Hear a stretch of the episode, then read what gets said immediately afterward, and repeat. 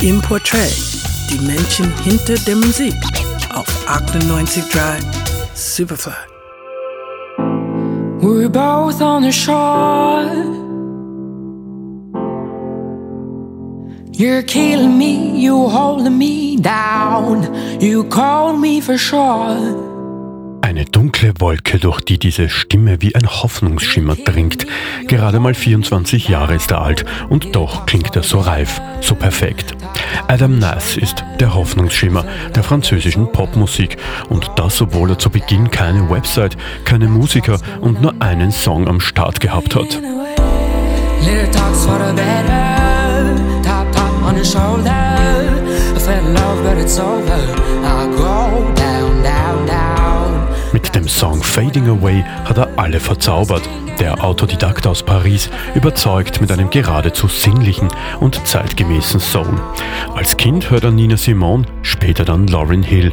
Es sind die starken Frauen, die ihn fasziniert, von einer Karriere als Musiker träumen haben lassen. Seinem Bruder schenkt er mit 13 Jahren eine Gitarre, um letztlich selbst darauf zu spielen. Bald darauf schreibt er erste Songs, Gitarren- oder Gesangsunterricht, Fehlanzeige. Oh I know it's out there. I can feel it, feel it everywhere.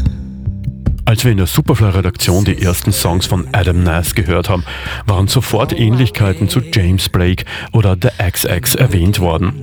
Aber das wäre zu einfach. Die Einflüsse des Adam Nass sind so vielfältig und gerade die große Leidenschaft für weibliche Stimmen ist es, die Nass seinen ganz eigenen Stil heranreifen haben lassen.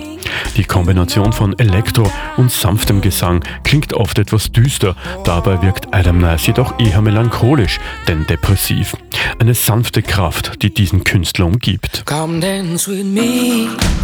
We're not that shallow. Step back and you see.